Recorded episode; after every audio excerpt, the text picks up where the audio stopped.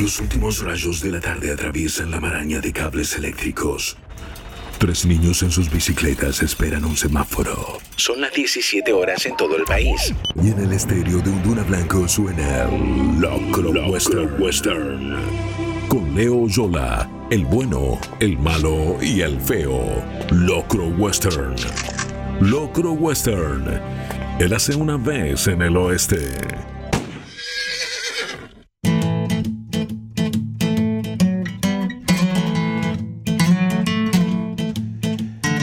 En Netflix, gracias a la gracias decía a la recomendación de un gran amigo, un hermano que nos dio la vida, el señor Alberto Zárate, descubrimos un programa que se llama Son Explorer, en el que hay dos temporadas, cuatro episodios en cada una de ellas, ocho en total, y artistas muy disímiles entre ellos, y sobre todo canciones muy distintas, no solo por las agrupaciones, sino por el paso del tiempo, estos artistas nos cuentan de dónde vinieron y develan un poquito ese misterio de qué fue primero, si el huevo o la gallina, qué fue primero, la letra o la música. Si sobre la letra después dijeron para lo mejor para estos versos, lo mejor para estas palabras, es este sonido, o sobre una melodía, dijeron, ¿qué nos está contando esta melodía? A Son Explorer le entré por la recomendación, como les decía, de este amigo, de este hermano, de Beto, por Ariem y su Perdiendo mi religión. Pero antes encontré una canción que para mí fue fundamental en un año duro, malo, de los peores que uno les tocó transitar, como fue el 2006, una canción del segundo trabajo discográfico de The Killers, con el que abría el primer corte de Town, When You Were Young, cuando ustedes son jóvenes, o eran jóvenes, mejor dicho, en la traducción. Y el riff de la guitarra, ese sonido tan particular, en un momento agarran y dicen, esto, esto es el sonido del desierto, pero no cualquier desierto. Este es un sonido del desierto en Nevada. Un sonido del desierto en Las Vegas. The Killers, la banda de Las Vegas, que tiene ese nombre por un video con una banda apócrifa que hacían los New Order, en las que se hacían llamar The Killers, y que tienen un sonido emparentado a Bruce Sprinting, pero traído a este siglo XXI. Fuimos al capítulo que tanto nos decía, tenés que verlo, el señor Alberto Zárate, el de Arien y ese Perdiendo mi religión, y realmente es una maravilla.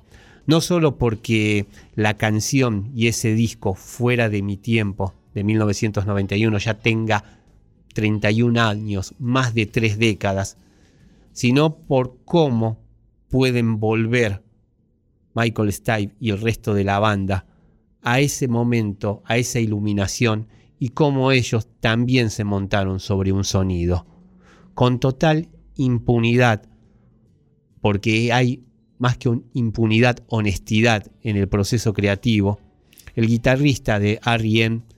dice que querían salir de lo que venían haciendo ellos y que quisieron incorporar instrumentos que fueran lo anti-pop, lo anti-rock. Y él se copó con la mandolina.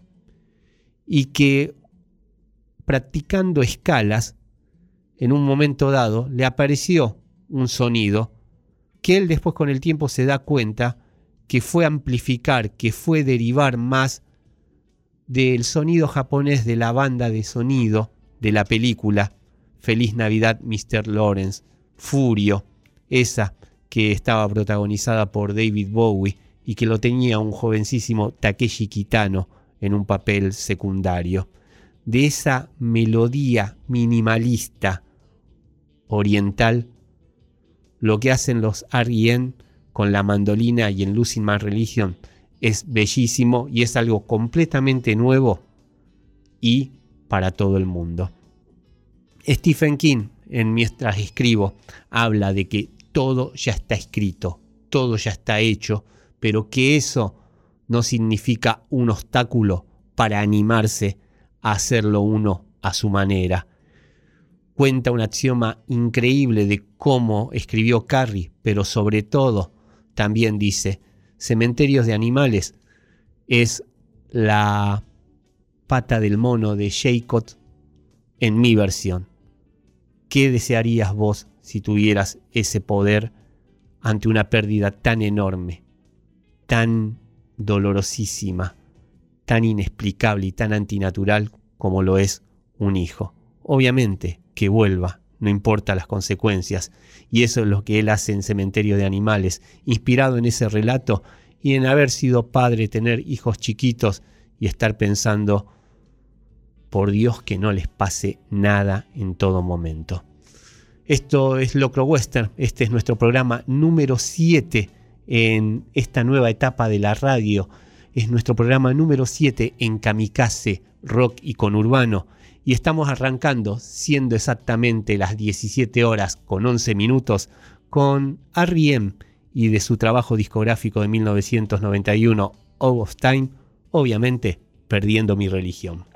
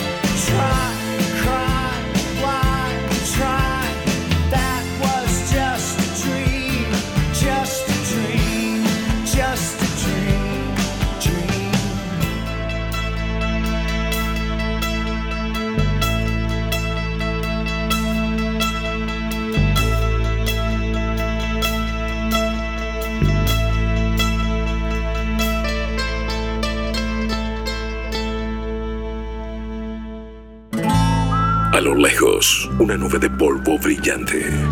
Estás llegando al pueblo Locro Western. Momento de dejar el caballo y refrescarse un poco. Leo Oyola, Locro Western.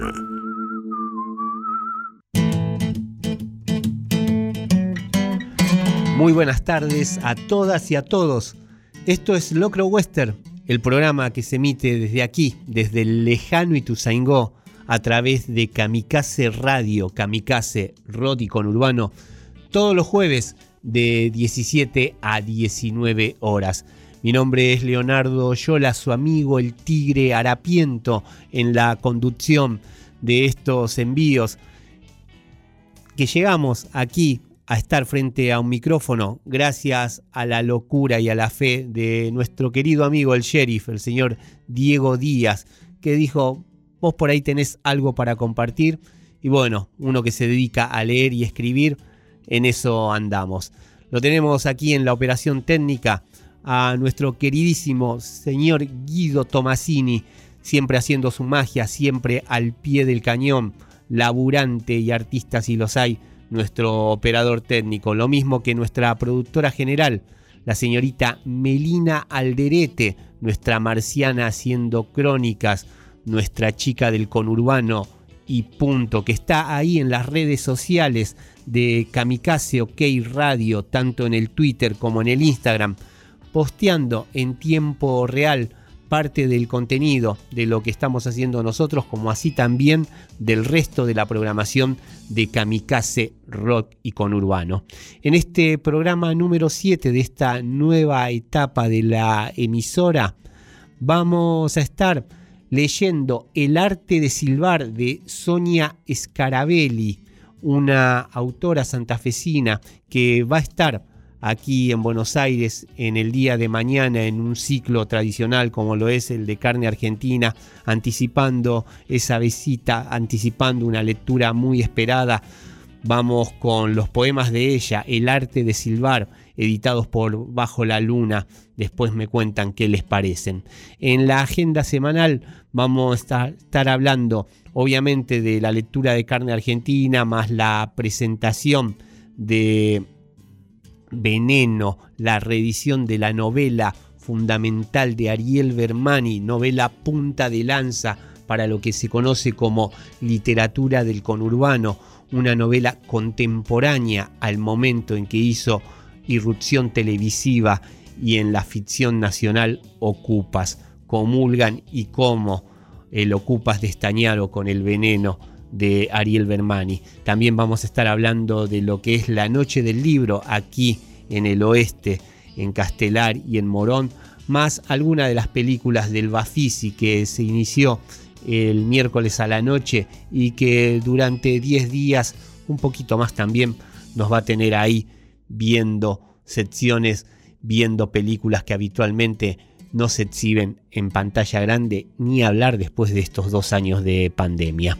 En el clean de la semana vamos con uno de los últimos grandes clásicos del señor Clint Eastwood desde la dirección, la adaptación que hizo de el thriller escrito por Dennis Leham, su río místico, protagonizado, qué línea de tres señores, por John Penn, Tim Robbins y Kevin Bacon. También vamos a estar en fiebre de sábado a la noche recordando un boliche que primero se llamó José Conga, después mutó a María Bonita y que a mediados de la década de los 90 nos supo dar muchísimas alegrías ahí en Morón. En la Tokio, nuestra conexión con el lejano oriente, vamos a estar con un anime, con una serie que es una adaptación de un manga. Welcome to the Ballroom, así en inglés también en el original. Bienvenidos al salón de baile de Tomo Takeuchi. En el winco de Mamá y Papá seguimos con canciones clásicas de crooners ahí en la previa del advenimiento del 1, 2, 3, 4, en el advenimiento del rock and roll. Y en este caso vamos a estar con Neil Sedaka y su O Carol. Y en Érase una vez en el oeste, incinerándonos con una anécdota personal que pasó por ahí en el barrio Santa Marta. Sonarán aquí en Kamikaze Radio desde el estudio Palo Pandolfo, como te extrañamos Palo, qué honor que hayas estado en esta casa. Vamos a escuchar a Árbol, a Van Halen, al mencionado Neil Sedaka, el brasileño Richie, que para nosotros tiene un One Hit Wonder, pero parece que allá en Brasil, en su patria, la rompía. Lo mismo con los Donato y Estefano, ya se imaginarán qué es lo que va a sonar. Los Rodríguez y una de sus canciones que tanto idolatramos. De Du también van a sonar aquí, lo mismo que Spatna y Peter Bjorn Shore. Y lo que vamos a escuchar a continuación del trabajo discográfico de 1991, Algo Mejor, ese álbum consagratorio, la canción con lo que abría ese disco. Fabiana Cantilo haciendo Llego tarde.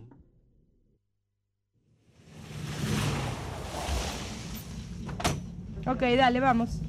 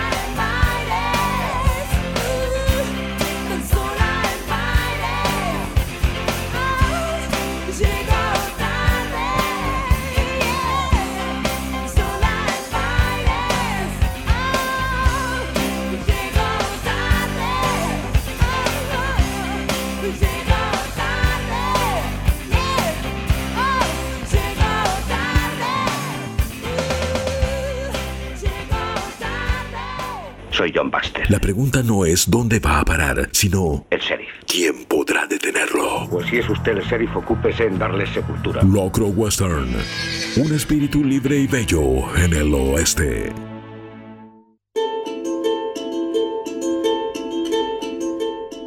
En la profundidad del sueño, Él me sale al encuentro siempre vivo y andamos por paisajes que son y que no son la casa, la tierra conocida, como a los buscadores de un misterio que se entienden perfecto con la noche, la oscuridad tampoco nos da miedo y tomamos las cosas como vienen. Esta vez me lo encuentro sonriente y listo para un viaje y me pregunto si no será esa al fin la forma verdadera de la muerte. Un viaje interminable y cada tanto el regreso muy breve, sigiloso, a la casa del sueño, la memoria. En el siguiente sueño sobre el Padre, el Padre no aparece. Está, pero invisible. Su ausencia lo delata como un perfume demasiado intenso, como una inminencia de tormenta. De su no llegar, los recuerdos se vuelven remotos, se vuelven parte de otra vida, en la que nos sentimos extraños. A fuerza de él, no estar nosotros parecemos apenas el en vez de algo más real, desencajados como actores verborrágicos en una atmósfera de película muda. El sueño es sobre él que falta y sobre mí que siento esa falta como una arritmia, como un contrapunto de vacío. Pierdo pie y sin saberlo, estoy buscándolo. Ahora soy una niña, ahora de nuevo una mujer, sentada al lado de una cama. La otra parte del cuadro sigue sin revelarse. El sueño sobre él que falta y sobre los recuerdos en los que no aparece y debería aparecer. Todo el tiempo que dura la escena se siente el equívoco, la carencia inexplicable. Silbo y al rato un eco se desprende, como si llegara alto, va y se queda flotando en el aire. Silbar no es de mujeres, pero él nos enseñaba a todos por igual, mis hermanos y yo, silbar, nadar, pescar. Después crecimos y recuerdo haber sentido la soledad de ser una mujer, como quien marcha hacia el exilio, sobre todo del Padre, que en el sueño de anoche se apareció de pronto en una ruta solitaria diferente y el mismo como siempre, a la luz de los faros de un coche, dice, hija, de la vida no se huye. Lo que acaban de escuchar son los tres primeros poemas con los que abre el arte de silbar y a la vez la primera parte completa de este libro que se llama El Padre, esa primera parte. Los títulos de los poemas son Los viajeros, Continuación del sueño y el homónimo, El arte de silbar, escrito con una sensibilidad única por Sonia Scarabelli, una autora nacida en Rosario en 1968. Publicó libros de poesías como La memoria del árbol, Celebración de lo invisible, flores que prefieren abrirse sobre aguas oscuras, entre otros. 12 años atrás, 13, en el 2009, publicó La orilla más lejana, una crónica que pertenece a una edición, a una colección de la editorial eh, municipal de Rosario, bellísima, donde están también las hamacas de Firmat de Ivana Romero, la historia oral de la cerveza de Francisco Vitar y el trópico de Villa Diego de Mario Castel contando sobre una comunidad de paraguayos y curepiguayos allá en Santa Fe. El libro de Sonia es La orilla más lejana, también es de nuestros favoritos de una colección que sabemos abanderar. Vamos a seguir leyendo poemas de este arte de silbar, en este caso ni más ni menos que irse. Mira, papá, a veces quiero irme intensamente de unas cosas para estar en otras.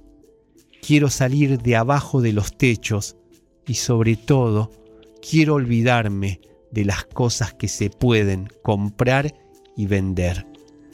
Quiero volverme cualquier arbolito en las veredas o perdido al costado de la ruta, uno de esos perros sueltos, un pajarito de los que se paran en los cables, de los que se esconden entre las hojas, esas cosas en las que nadie se fija, que nadie va a mirarlas pensando en comprárselas un yuyal, un reflejo en el agua del zanjón profundo que vimos ayer, un puñadito de cosas que también las encuentro en el campo cuando voy, en la parte de atrás del pueblo, y que bien miradas, fíjate, nunca son muchas.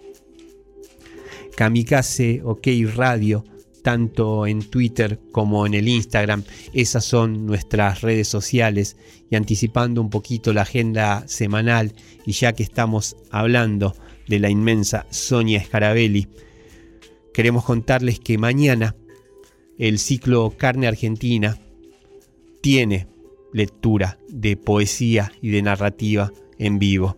Este viernes 22 de abril a las 20-30 horas en el Monstera Club Cultural en Avenida Estado de Israel 4791, ahí nomás a metros de la esquina de Estado de Israel y la Avenida Corrientes, van a estar leyendo Gaitani Gil, Ezequiel Pérez, Marina Berry, Amit Dweck y Sonia Scarabelli. La entrada es gratuita y es una gran, gran oportunidad para ver a las autoras, los autores, quienes son este momento, quienes están haciendo cosas bellísimas, nobles, con sus respectivas escrituras. Vamos a leer un último poema del arte de silbar de Sonia Scarabelli en la previa de esto que estamos esperando, que va a ser mañana su recital en carne argentina.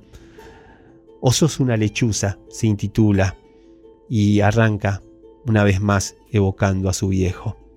Papá, yo ahora creo que vos también sos una lechuza, como esa que encontramos parada sobre el poste, y después eran tres sobre el travesaño, en el arco del potrero, todo visto a la luz muy tímida de un foco de la calle, aunque seguro la vista no nos engañó.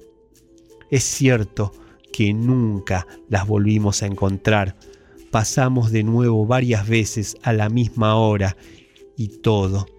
Entonces me acordé de cuando yo era chica y me enseñaron el misterio de la divina Trinidad. Pero ahora prefiero creer en las cosas que veo, el cielo azul, las hojas verdes, el sol, la luna, la lechuza que sos vos cuando pasás volando.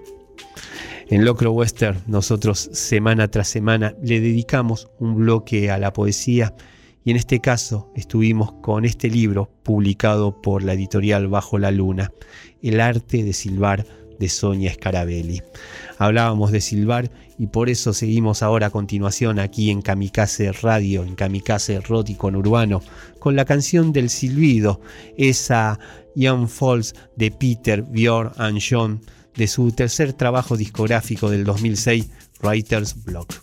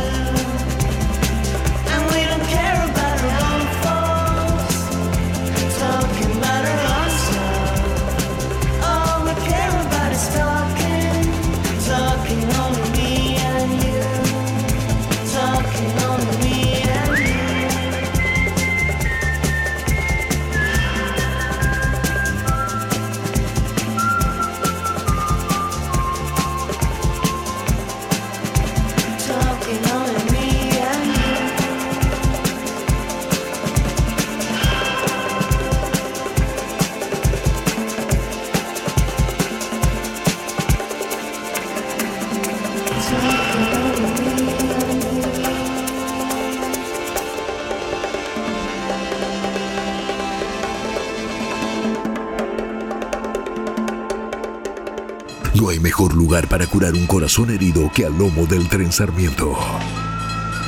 Locro Western. Érase una vez en el oeste.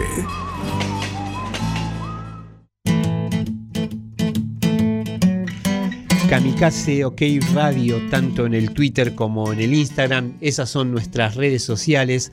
Ahí está la señorita Melina Alderete posteando en tiempo real parte del contenido de Locro, como así también del resto de la programación de Kamikaze Rock y Conurbano. Y estamos en lo que es la agenda semanal. Vamos a volver a repetir y a recomendar que mañana está el ciclo de lecturas Carne Argentina, de lecturas de poesía y de narrativa. Van a leer Sonia Scarabelli, Gaitani Gil, Ezequiel Pérez, Marina Berry y Amit Dueck.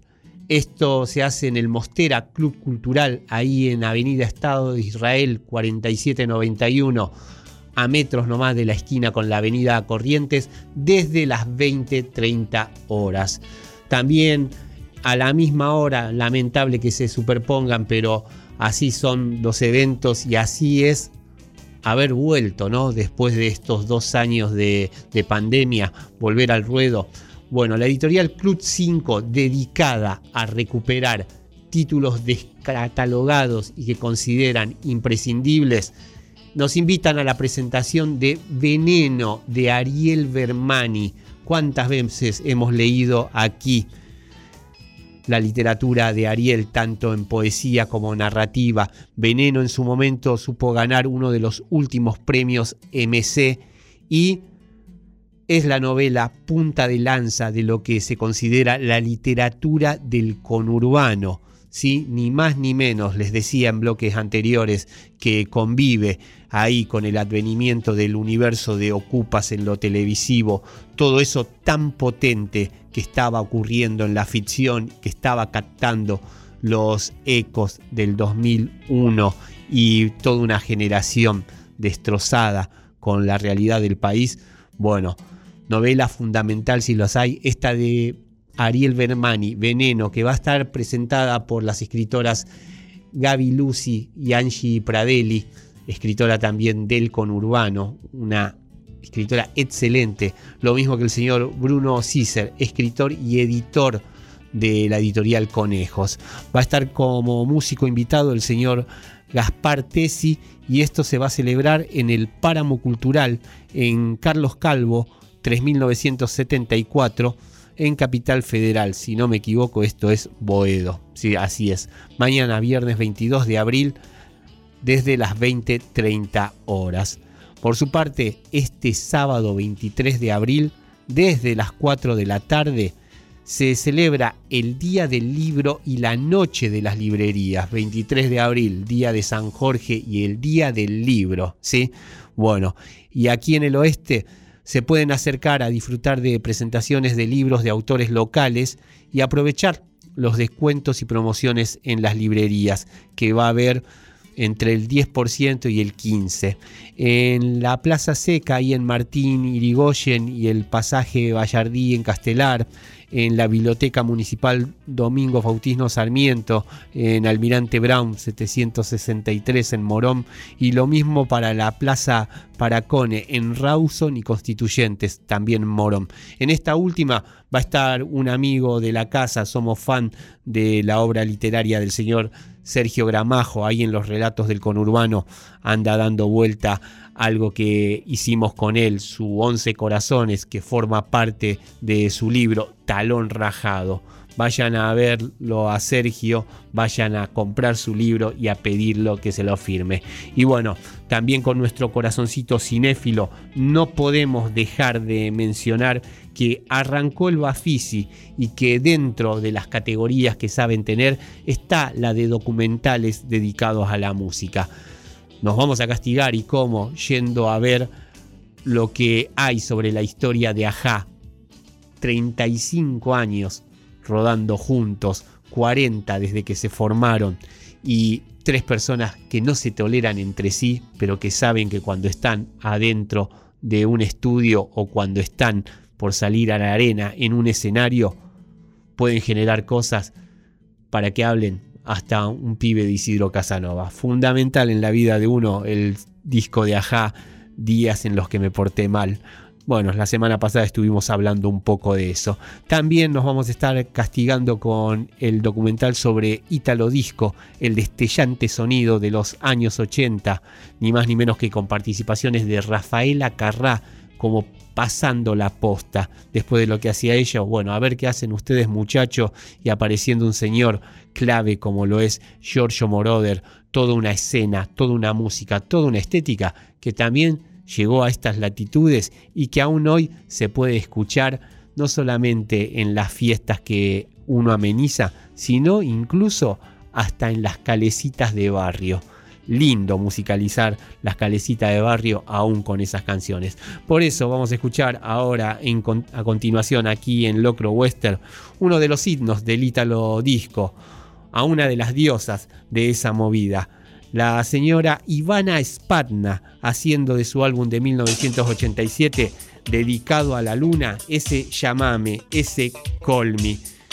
Las ganas que nos dan de gritar, de bailar, de tirar pasos como la pirámide. Ahora con Guido Tomasini lo vamos a hacer y cómo.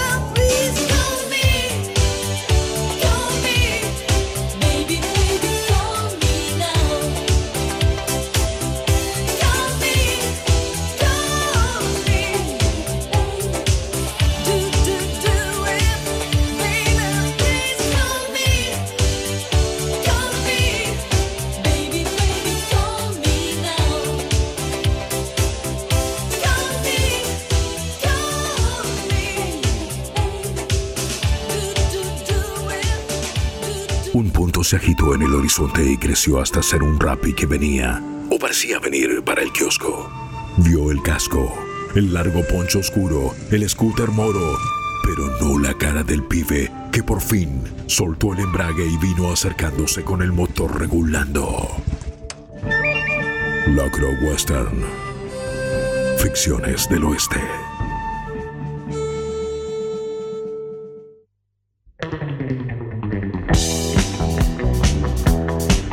No sé cuándo fue el momento que se instituyó el Día del Cine, y que por lo general era un día viernes en el que se pagaba lo que se sabe pagar en el espacio Inca del kilómetro cero, en el cine Gomón, solo el impuesto para ir a ver una película. Al principio y acá en el oeste, lo que se hacía era uno podía sacar la entrada en un cine al precio normal, pero después podías hacer de gira ir a ver películas en los otros cines el día del cine, valga la, redundancia. Después pasó a ser esto, solo el impuesto ese día, entonces uno iba a los complejos y se la pasaba de maratón y había que ver si conseguía películas para poder entrar. Uno de los últimos recuerdos lindos de esta costumbre que se perdió, lamentablemente, fue en el Show Center de Aedo, que nos andan ahí comentando que también está ahí a punto de cerrar, lamentablemente, eh, después de 25 años de haber traído tantas historias y tantas alegrías. Y ahí vimos Río Místico de Clint Eastwood 20 años atrás. ¿Qué decir sobre esta película que se convirtió en un clásico instantáneo?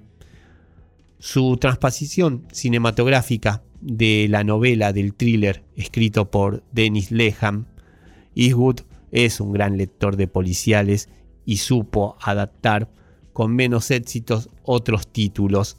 Pero bueno, eso lo hablaremos en su momento.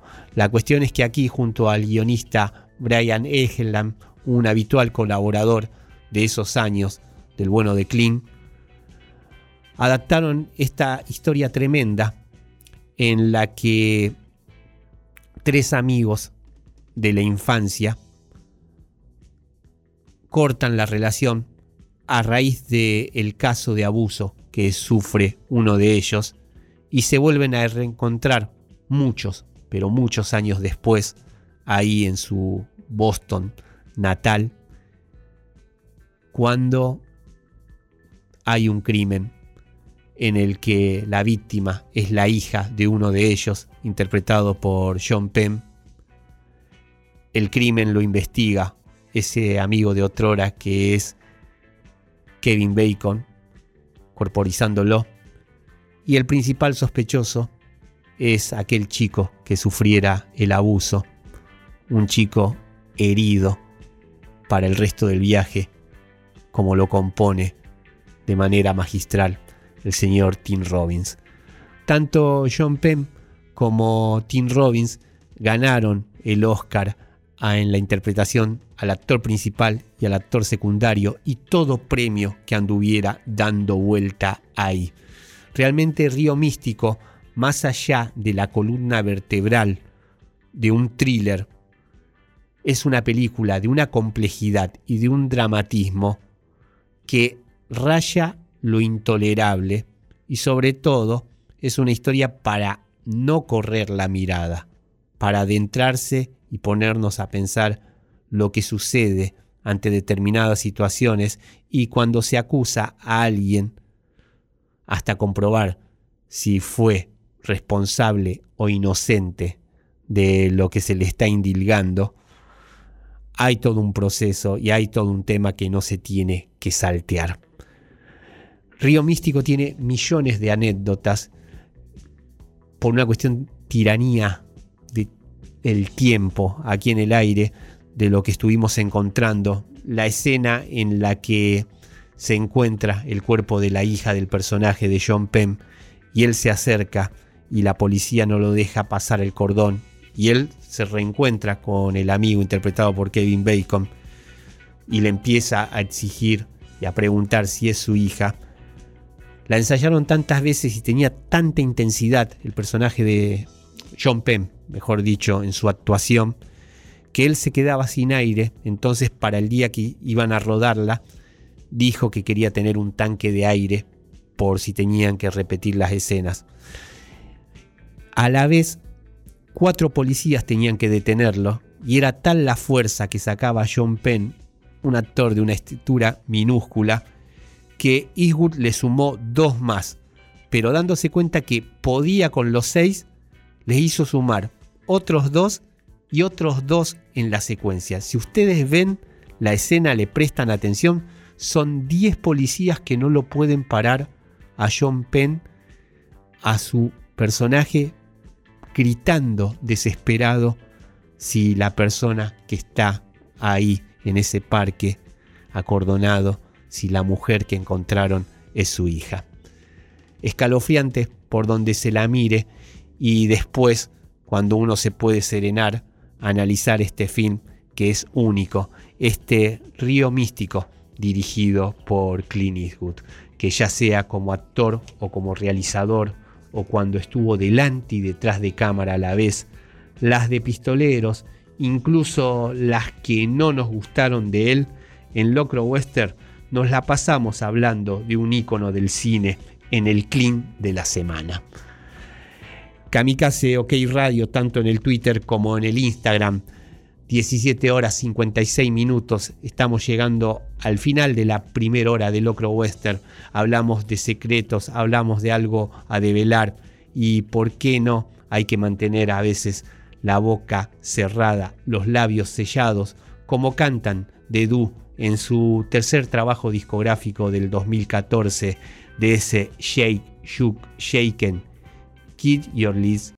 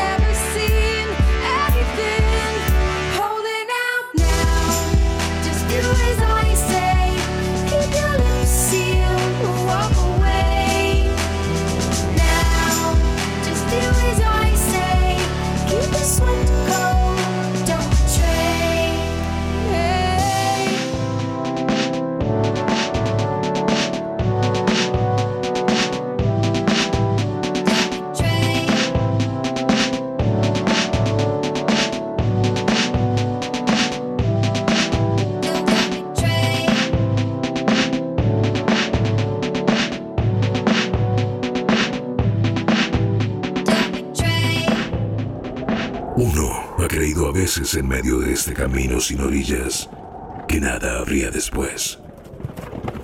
Que no se podría encontrar nada al otro lado, que al final de esta llanura rajada de grietas y arroyos secos no hay nada. Pero sí, hay algo. Hay un pueblo, Locro Western, el oeste en llamas.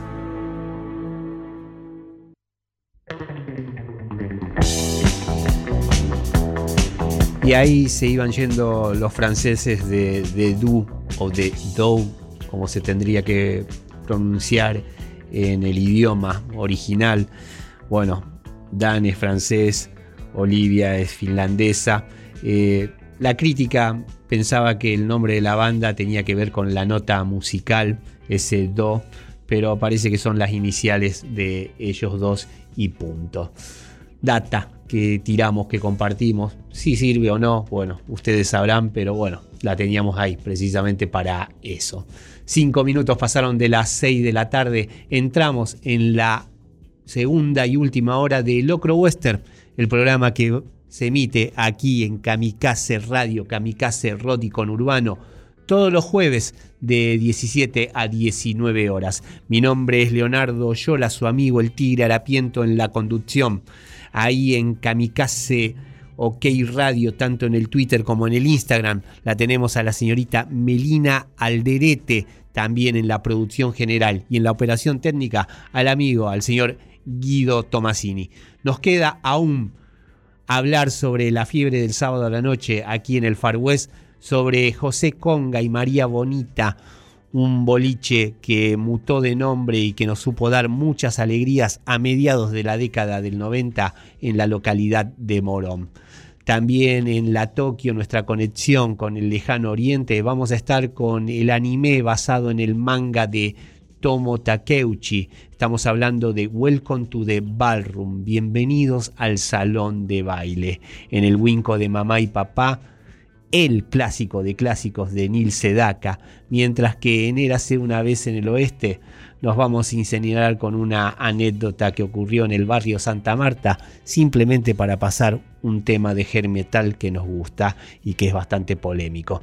Hablamos de pasar música, de pasar canciones y van a sonar aquí en el lejano Ituzaingó desde nuestro estudio Palo Pandolfo y desde Kamikaze Radio, Kamikaze Rodi con Urbano, Árbol, Van Halen, el citado Nil Sedaka, Richie, Donato y Stefano y lo que escuchamos a continuación.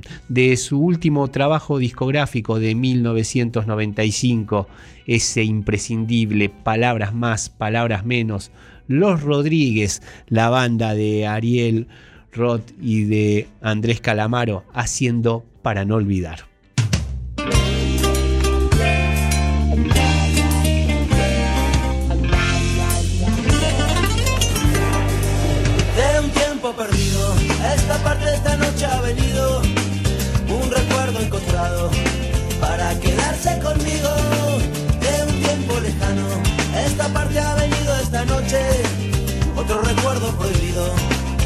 Olvidado en el olvido, sentimentalmente para remediarlo. Voy a quedarme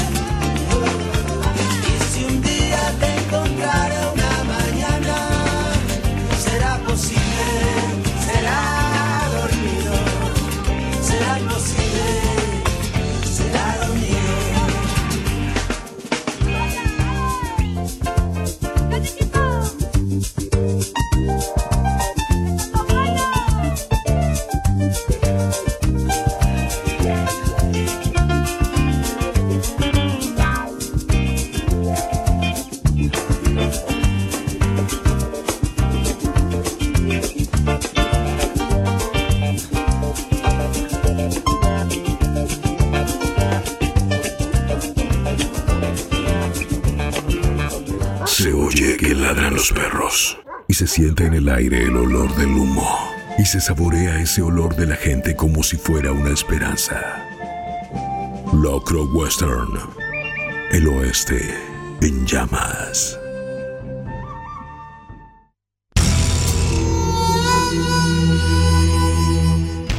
Ahí en Intendente Gran y Machado, a dos cuadras de la vía en Morón, la continuación de la calle Casullo y de lo que hoy se conoce como el Paseo de las Artes, funcionó durante el año 1995 y durante buena parte de 1996 un boliche que mutó su nombre. Primero fue José Conga y después fue María Bonita.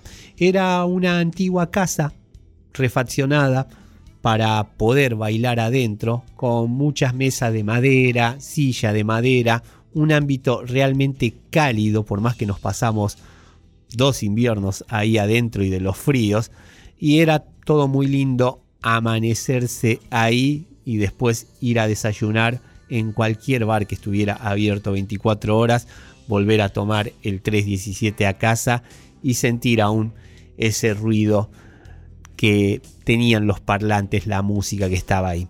Llegamos a José Conga porque el dueño del lugar era novio de Estela de Besa, que laburaba en el kiosco y en el buffet donde uno también sabía hacer su trabajo. Los hermanos de Besa le teníamos todo un cariño muy particular, Walter, Daniel y Estela. Y bueno, ella nos comentó que tenía su chico este lugar y que podíamos ir ahí. De hecho, da vergüenza decirlo, pero a una edad ya bastante avanzada para lo que tiene que ser, hasta supimos ser tarjeteros del lugar. Tarjetero, ¿qué antigüedad sabrán hoy los millennials lo que era eso? Bueno, carpetas de cuántos adolescentes, de cuántas adolescentes del secundario con boliches míticos de la zona habrán sabido forrar con las tarjetas de Juan de Lopalote, Pinar de Rocha, Crash. Hay que ver la figurita difícil, hay que ver los que tenían de José Conga, de María Bonita, y si por ahí uno lo supo entregar. Pero volviendo a lo que era el lugar en sí, realmente era una casa, era el lugar en que decíamos, bueno, vamos ahí, no solamente porque no había otra cosa por hacer, sino que era una acción en la que uno sabía que se iba a encontrar con gente que estaba en la misma y con muchas, muchas caras conocidas, este, más allá de los que terminaban siendo habitués. En una época en la que no existía la comunicación móvil, en la que no existían los celulares y las redes sociales como lo conocemos hoy, la palabra era lo que valía y lo que se sabía es que a medianoche en la esquina de Mango, porque el negocio estaba ahí en Brown y en 25 de mayo, donde pasaban la mayoría de los colectivos que nos llevaban a Morón, nos encontrábamos los amigos y ahí decidíamos si seguíamos por Brown con algún bondi más para el lado de Ramos, más incluso animarnos a cruzar la General Paz, si nos subíamos a la estación de tren para ir más al oeste profundo, venir aquí a Ituzaingó o llegar hasta el final del recorrido ahí en Moreno, o simplemente cruzar las vías, pasar frente a Taler, seguir por Machado una cuadrita más, llegar a la esquina Intendente Gran y ahí ponernos a bailar. El DJ de José Conga o María Bonita nos gustaba a nosotros que se llamara José Conga porque era Conga, Conga, Conga, que siga la milonga, otra antigüedad. Pero bueno, el nombre mucho después no copaba y lo quisieron mandar hacia ese lado. Tenía una impronta fuerte con el rock barrial, obviamente, que se estaba imponiendo y era lo que estaba sonando en ese momento, la banda de sonido de nuestros días de por medio en aquel entonces, pero no le hacía asco para nada a la música latina. Y si bien no acuñó el término de latino pecaminoso, eso es un término que uno lo pone a la hora de pasar música porque, porque era un placer culposo. Mucho piojo, mucho la renga, mucho caballero de la quema, pero bien que a todos nos gustaba cuando las chicas nos invitaban a salir a bailar con temas de Thalía, Marta Sánchez o incluso un resucitado ya para ese momento, para ese 1995-1996, porque ya tenía sus años, este tema que vamos a escuchar a continuación. Kamikaze OK Radio, tanto en el Twitter como en el Instagram, esas son nuestras redes sociales. En Locro Western nosotros semana tras semana le dedicamos un bloque a un boliche que ya no existe en nuestra sección Fiebre del sábado a la noche en el Far West y en este caso estuvimos hablando de José Conga, María Bonita, ahí en Morón. Les decía que el DJ resucitó cuatro años después de lo que fuera el furor de la novela Café con aroma de mujer, la canción de Donato y Estefano que ni siquiera estaba en la telenovela, pero que el programador de Canal 13 la pasaba en la publicidad y todos los asociaban con la gaviota. Vamos a escuchar a Donato y Estefano y su Sinti. Sin ti soy un pasaporte vencido, un hombre que ha perdido mil batallas, una asociación de penas y olvido, y una voz gritando amor no te vayas. Sin ti soy el nada de una propuesta. Un error que pasa a ser reincidente.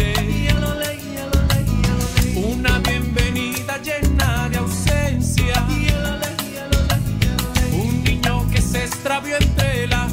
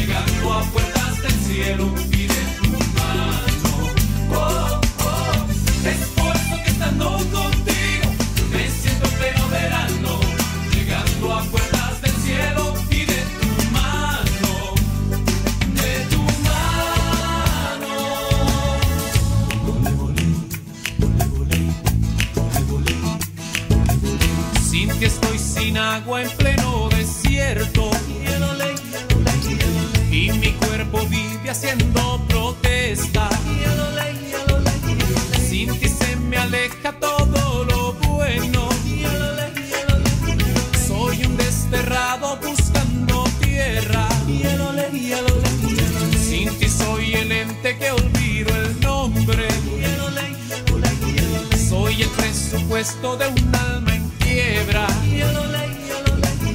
Es salir de viaje hacia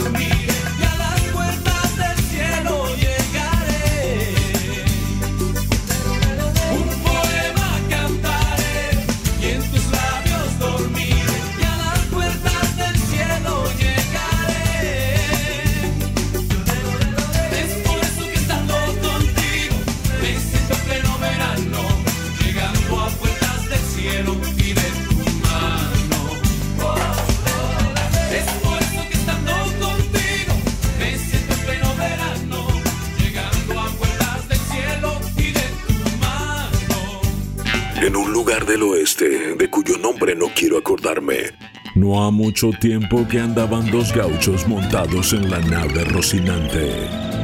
Locro Western, el Quijote del Oeste.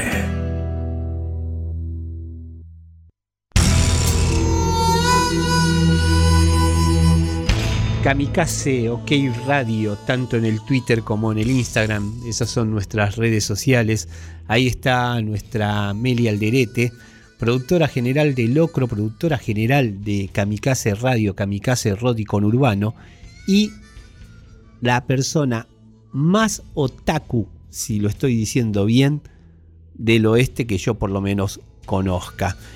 Y seguramente ella ahora debe estar muy contenta de que estemos hablando de el anime basado en el manga de Tomo Takeuchi, Welcome to the Ballroom. Bienvenidos al salón de baile. Para esto hagamos un poco de prehistoria personal y hablemos de cómo conocimos esta disciplina mediante el séptimo arte. En un principio, el director australiano Baz Luhrmann, que mundialmente fuera famoso gracias a su adaptación de Romeo y Julieta, protagonizada por Claire Danes y Leonardo DiCaprio, ni hablar lo que hizo cinco años después con el Moulin Rouge de Ewan McGregor y Nicole Kidman. Tuvo después unos traspiezos y ahora estamos esperando con ansias su biopic, ni más ni menos que sobre Elvis Presley. La cuestión es que el australiano debuta con una película que se llama Street Ballroom, que aquí se conoció como un tema de Cheyenne, Baila conmigo, en la que mostraba una disciplina que es la de el baile del salón, mucho antes de que se popularizara certámenes como el bailando, entre comillas, en todos los países. Certámenes que están ahí lindando con lo deportivo, no solamente por la competencia en sí, sino también por el entrenamiento que tiene que ir a la hora de bailar, más allá de aprender una coreografía y sentir la música.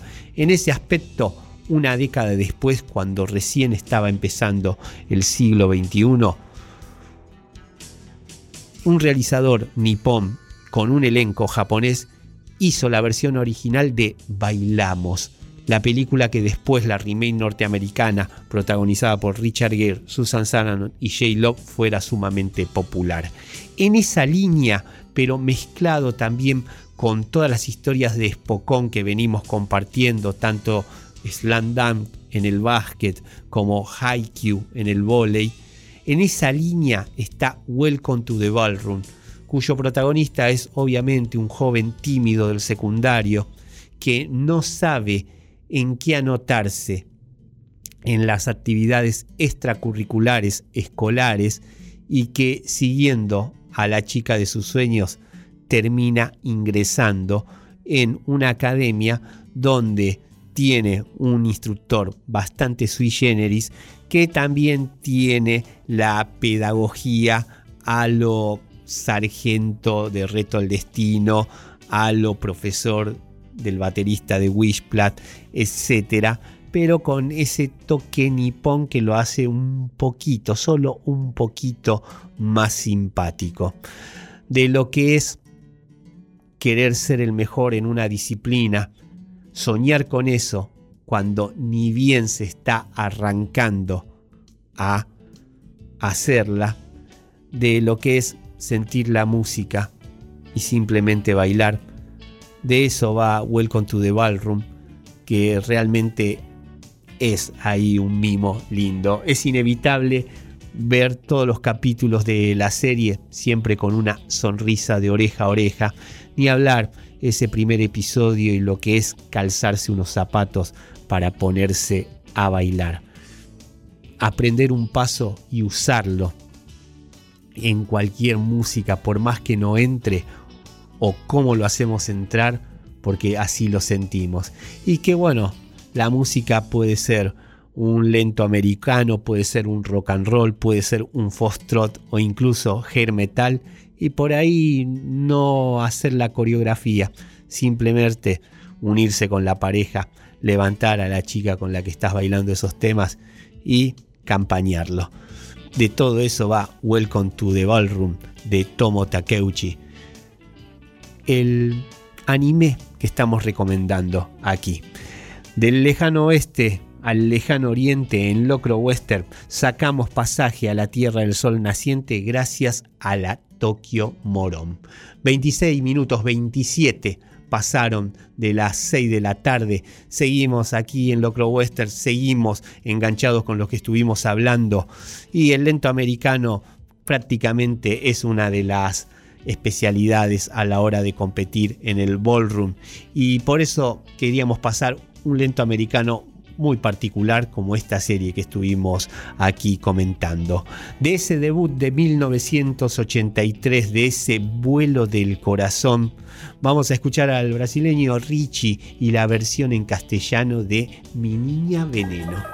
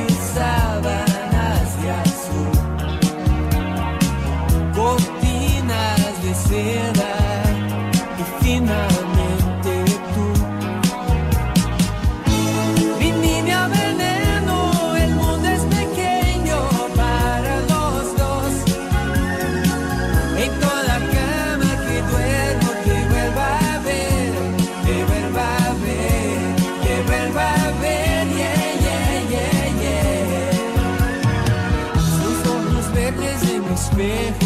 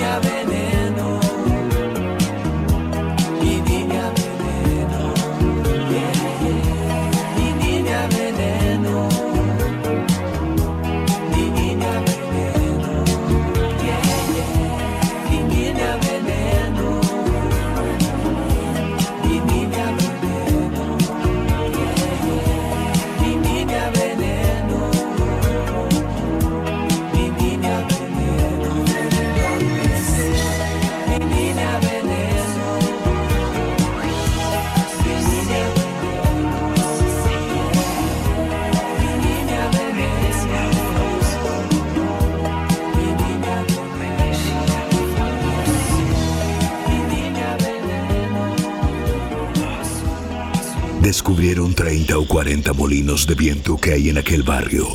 Y el Jeta le dijo al gordo panza, ¿ves ahí, ameo? Ahí hay 30 o pocos más desaforados gigantes con quien pienso hacer batalla y quitarles a todos las vidas. ¿Qué gigante? Dijo el gordo panza. Locro Western. El Quijote del Oeste.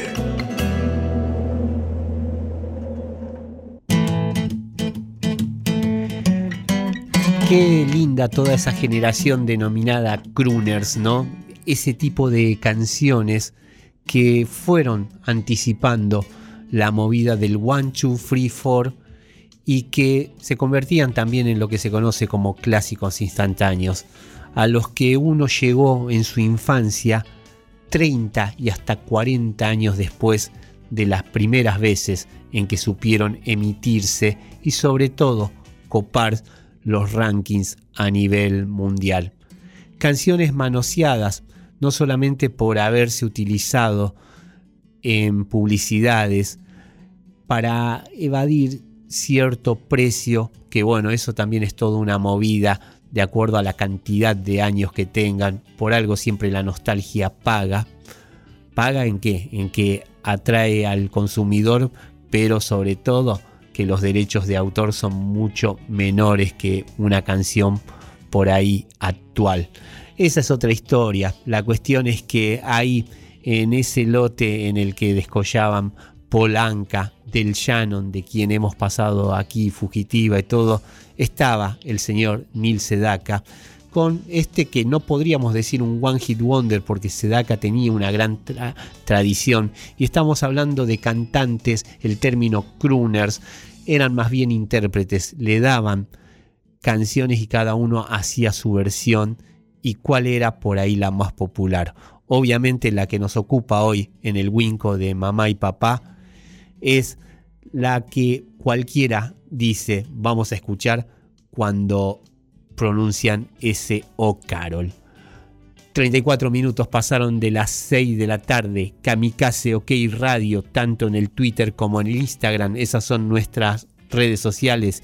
Y hoy, en este programa número 7 de Locro Western en Kamikaze, Rock y con Urbano, vamos a escuchar ahora en el Winco de mamá y papá a Neil Sedaka y su versión de O Carol. Probably the most successful tour of his life in South America, where they uh, turned the place upside down for him. A very talented young composer, author, singer, a very fine person, too. The man who sings "O Carol. Neil Sedaka!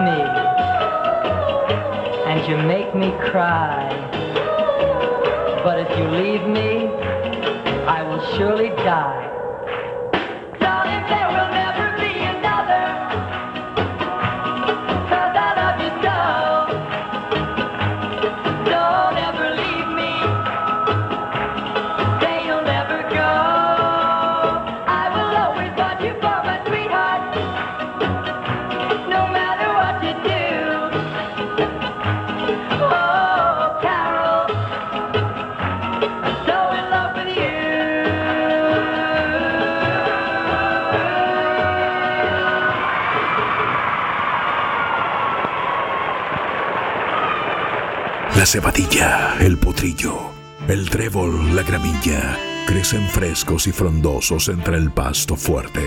Grandes cañadas como la del gato, arroyos caudalosos y de largo curso constituyen una fuente de riqueza de inestimable valor. Locro Western, expedición al oeste ranchero.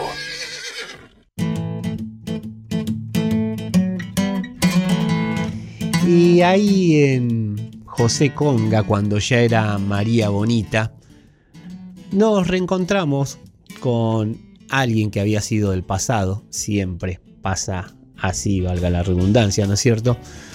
Y entre bailes, entre temas de la época, estos latinos pecaminosos de lo que estábamos hablando, un Brian Adams que en ese momento sabía hacer la banda de sonido de Don Juan de Marco junto a Paco de Lucía y ese temazo que es alguna vez supiste lo que es amar a una mujer, obviamente con aires españoles y por eso era leitmotiv de ese film de, protagonizado por Johnny Depp y Marlon Brando, también con una linda actuación de Faye Dunaway.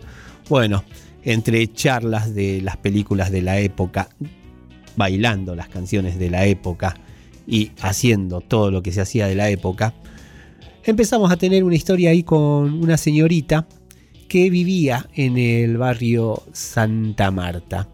Y entre las cosas que compartíamos con ella estaba la lectura a un gran, gran autor argentino, que es el señor Enrique Medina. El autor ni más ni menos que de Las Tumbas, que en este 2022 está cumpliendo 50 años de la primera vez que se editó la novela. Medina fue prohibido, obviamente, por la dictadura militar. Y cuando se recuperó la democracia, uno de los autores cuya obra se reivindicó de inmediato y que fue sumamente prolífica porque empezaron a convivir los libros que le habían censurado pero que se le habían publicado en el exterior, más la producción de él de aquel entonces, en el que tiene un libro memorable como es Buscando a Madonna, en el que está ahí jugando muy al estilo del colombiano Andrés Caicedo en su Que viva la música, una novela bellísima que hace poco reeditó Edasa. La cuestión es que entre los tantos títulos que tiene el señor Enrique Medina, hablábamos también de la reedición de Bermani y su veneno, y abuelo de Veneno y también de Ocupas, y más bien abuelo de Pizza Birra Faso y de Bolivia, es El Perros de la Noche de Enrique Medina. Pero la novela que nos gustaba con esta señorita en cuestión, ni más ni menos, se llamaba Striptease. Ya una novela que tiene ese título, ustedes saben que va evocando a algo inevitablemente como los latinos que nos gustan, pecaminoso. Y bueno, la cuestión es que ella en un momento dado de cómo nos estábamos conociendo, me pidió que le hiciera un striptease, pero me dijo que se lo preparara, que no me hiciera el payaso, que le hiciera algo bien en serio. Estaban todas las leyendas de lo que pasaba en el Gauntlet de Capital Federal, ni hablar hasta el día de hoy, sigue existiendo en Ramos Mejía Vinicius, y uno lejos estaba de ser un chongo, pero sí de defenderse bailando. Entonces dijimos, bueno, vamos a preparar un striptease, vamos a cumplir, si a nosotros nos vienen cumpliendo, vamos a ver cómo nosotros podemos intentar estar a la altura de lo que nos han dado tan generosamente. Y practicaba, practicaba y me daba cuenta de que la cosa no funcionaba, porque claro, un striptease no se hace en soledad, un striptease se lo tiene que hacer uno a alguien. Entonces este, dije, bueno, vamos a practicar todo y ahí a mano teníamos un perro que se llamaba Goku, dije, vamos a hacerlo delante del perro, de Goku. Y nos llevábamos muy bien con el can en cuestión. La cuestión es que cuando terminé de hacer el striptease, este, Goku se estaba lamiendo sus partes yo lo tomé como una buena señal. Dije, algo de esto puede llegar a, funcionar, pero así como se estaba lamiendo, al rato se levantó, salió a la puerta de calle, salió a la calle de tierra, se fue para el lado de Patagones y se fue a la mierda Goku, nunca más volvió. Se ve que uno pasó un límite eh, de cierta confianza que había con el CAM. Este, electritis me salió triste porque obviamente habíamos perdido a Goku. Al poco tiempo quedó en la nada la relación con esta señorita de Santa Marta. Pero en el medio nos quedó esta anécdota que se la pudimos contar a Enrique Medina ahora el 12 de marzo cuando estuvimos entrevistándolo en vivo ahí en la feria del libro de Flores. Él se reía bastante y decía, bueno, tan triste no fue el asunto porque por lo menos te quedó una historia para contar. Sí, fue triste el asunto, Enrique, porque ella se llevó los libros que te compartíamos de Medina. Cosas que pasan cuando se terminan ese tipo de relaciones, cosas que pasan en el oeste. Lo que nos hizo bien, también lo que nos hizo mal, lo dulce y lo amargo, lo que no se puede olvidar. En Locro Western, semana tras semana lo recordamos, en Érase una vez en el oeste. Y es así, no más.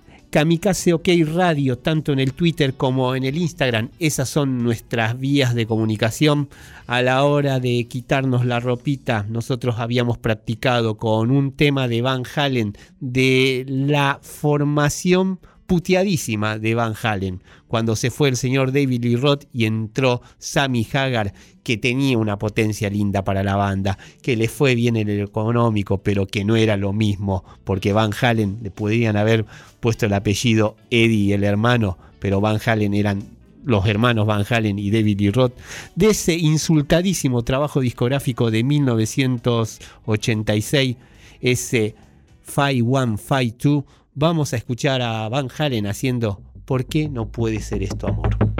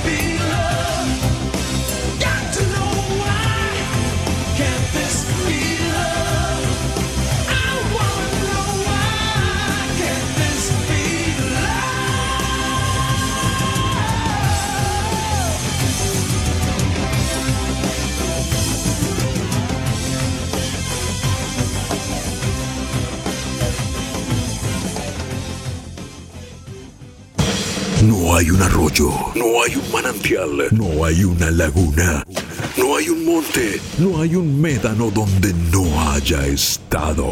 Comprendiendo que el primer deber del soldado es conocer palmo a palmo el terreno donde algún día ha de tener necesidad de operar. Locro Western, expedición al oeste ranchero. Y así llegamos una vez más al final de Locro Western, este programa que se emite desde el lejano Ituzaingó a través de Kamikaze Radio, Kamikaze con Urbano, todos los jueves de 17 a 19 horas. Les recordamos las intensas actividades que se van a desarrollar en este fin de semana y que fueron propias de nuestra agenda semanal por una parte la presentación de la reedición de la novela clásica de Ariel Bermani, Veneno, mañana a las 20-30 horas en el barrio de Boedo.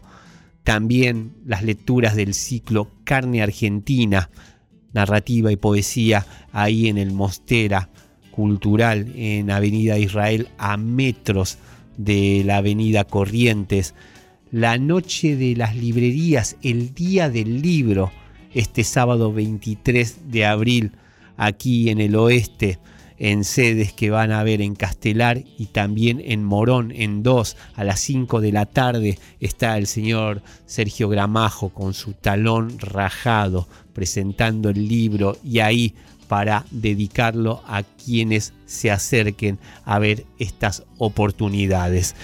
También tenemos el Bafisi, todo en la calle Corrientes, las salas que quedan ahí, Cine Lorca, Cosmos que reabre para esta ocasión, la de la Filmoteca de la Sala Leopoldo Lugones, como así también del Centro Cultural San Martín, ahí en la espalda, en la calle Sarmiento, y el mítico Espacio Inca del kilómetro cero, el Cine Gumón, ahí en Congreso, a metros del Congreso de la Nación. Bueno, desde el miércoles este último hasta este domingo, no, el próximo, hay infinidad de películas, infinidad de oportunidades de perderse en el cine ante historias, ante films que son de difícil exhibición de forma habitual y que van a estar ahí. Ojo que también hay rescates lindos, ¿eh? también la oportunidad de volver a ver Rocky 4, ese Rocky versus Drago, corte del director del director, porque Stallone es lo que hizo, él la dirigió en los 80, dice, es la más popular de las Rocky, pero por ahí cinematográficamente es la que peor envejeció y durante la pandemia le hizo unos retoques.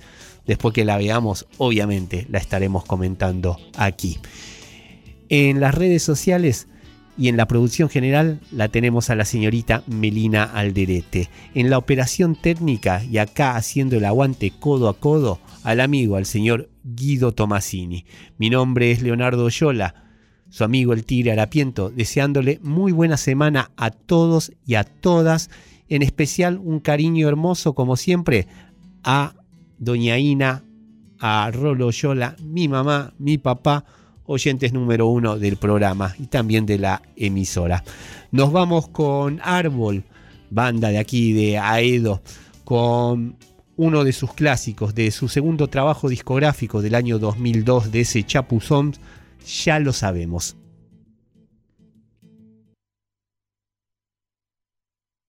Ya lo sabemos, todos tenemos un poco de miedo. Ya lo sabemos, todos tenemos un poco de miedo. Cuesta levantarse a veces y saber que nada fue en vano. El silencio es cómplice y la angustia el dolor. De los días vuelven cosas y las cosas cambian fácil. Una vez no ves y otra vez crees ver todo al revés. Ya lo sabemos, todos tenemos un poco de miedo. Ya lo sabemos, todos tenemos un poco de miedo. A veces hay que mentir, a veces hay que decir la verdad y otras veces hay que callar y seguir muelas que se rompen, como dientes que se asfixian y seguir, y seguir, y seguir.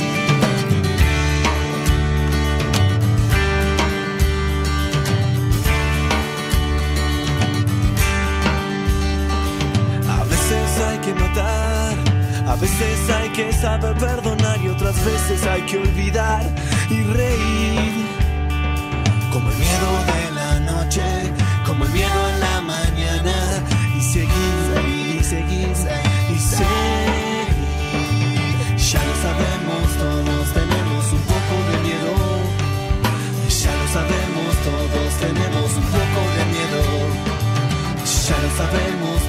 tenemos un poco de miedo. Ya lo sabemos, todos tenemos un poco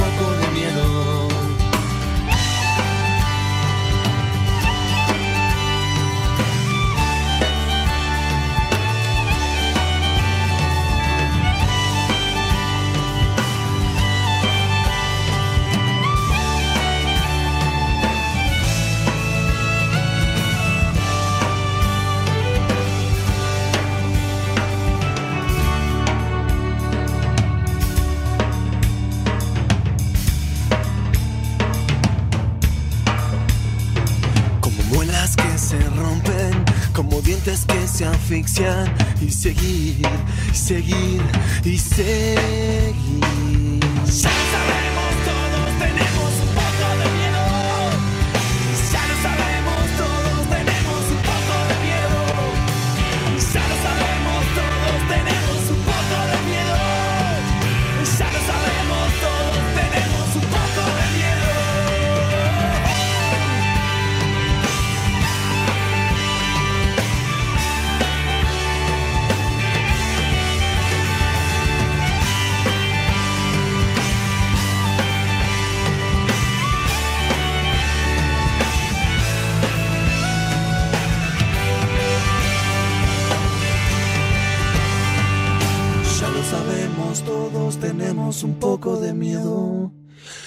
Lo sabemos, todos tenemos un poco de miedo. No lucramos, tenemos convicciones, tenemos ideas. No estamos en el negocio de la política, estamos en la transformación de la patria. Kamikaze. Arte, rock, pensamiento y política.